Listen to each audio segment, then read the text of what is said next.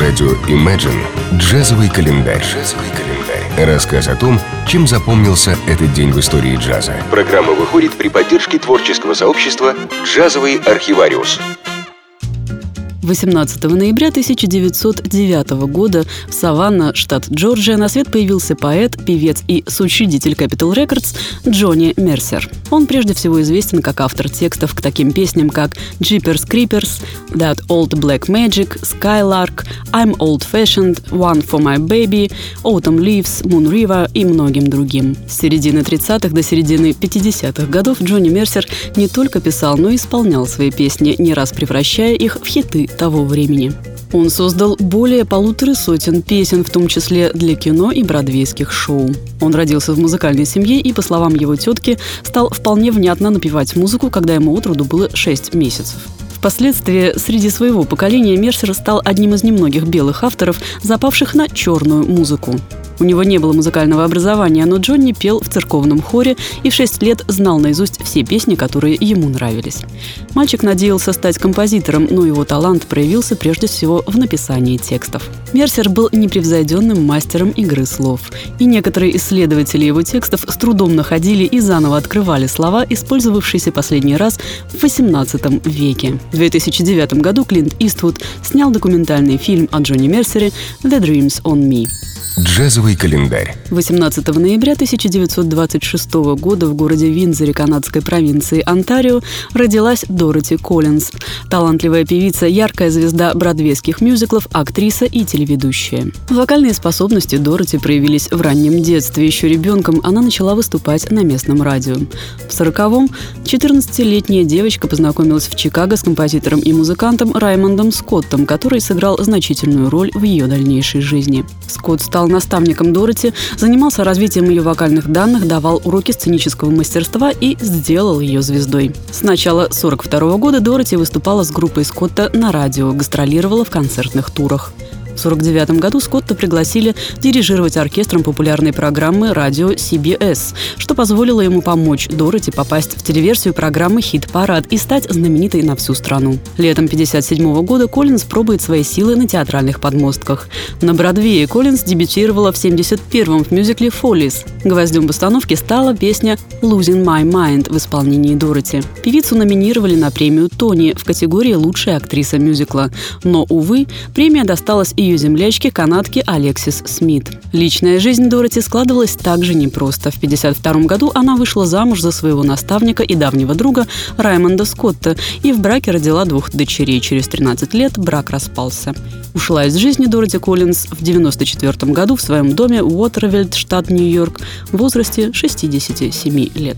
Джазовый календарь. 18 ноября 1936 года в Оклахома-Сити родился Дональд Юджин Черри, ставший известным как Дон Черри, один из самых выдающихся трубачей и композиторов авангардного джаза и один из пионеров развития этнической музыки, течения, которое часто называют мировой фьюжн. Черри впервые получил признание, работая с Арнетом Колманом. Он начал играть с ним где-то около 1957 года. Черри оставался с Колманом все начало 60-х и принимал участие в записи семи первых и самых важных альбомов саксофониста. Эти работы закрепили за ним репутацию одного из ключевых авангардистов того времени. Так воспринимали практически всех партнеров Колмана и критики, и музыканты, и публика.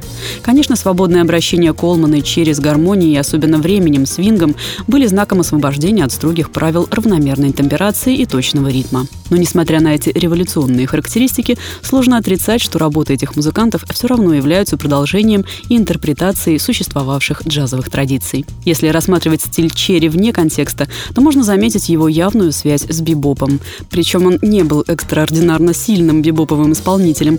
Его диапазон и технические возможности были относительно ограничены. И все же внутри контекста и материала, который играл Черри, его стиль нес в себе все отличительные признаки нового современного джаза в принципах фразировки, в мелодическом, гармоническом и ритмическом аспектах. В 60-м году параллельно работе с Колманом Дон Черри записал блестящий альбом «The Avantgarde» в соавторстве с Джоном Колтрейном. Вместе со стойкой приверженностью своему романтическому, по сути, поиску нового и настоящего в музыке, Черри также имел репутацию не очень стабильного музыканта, что особенно касалось его живых выступлений.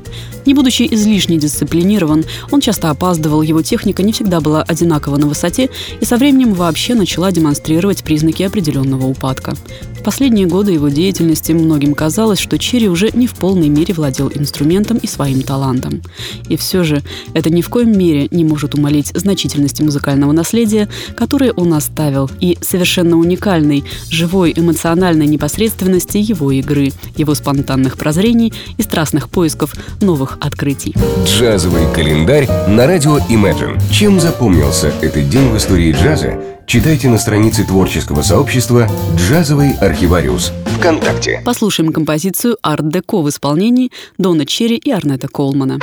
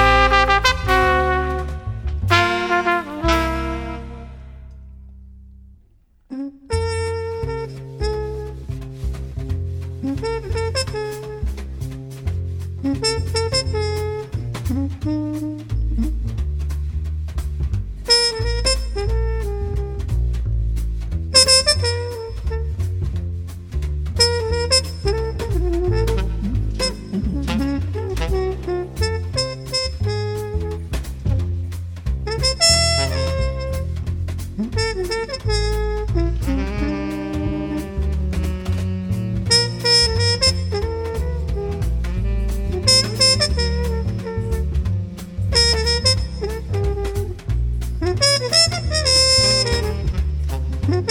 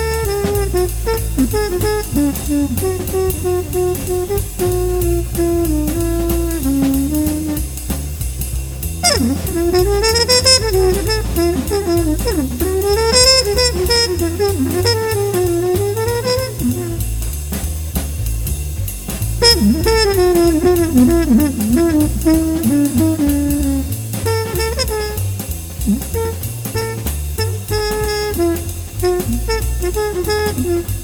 Mm-hmm.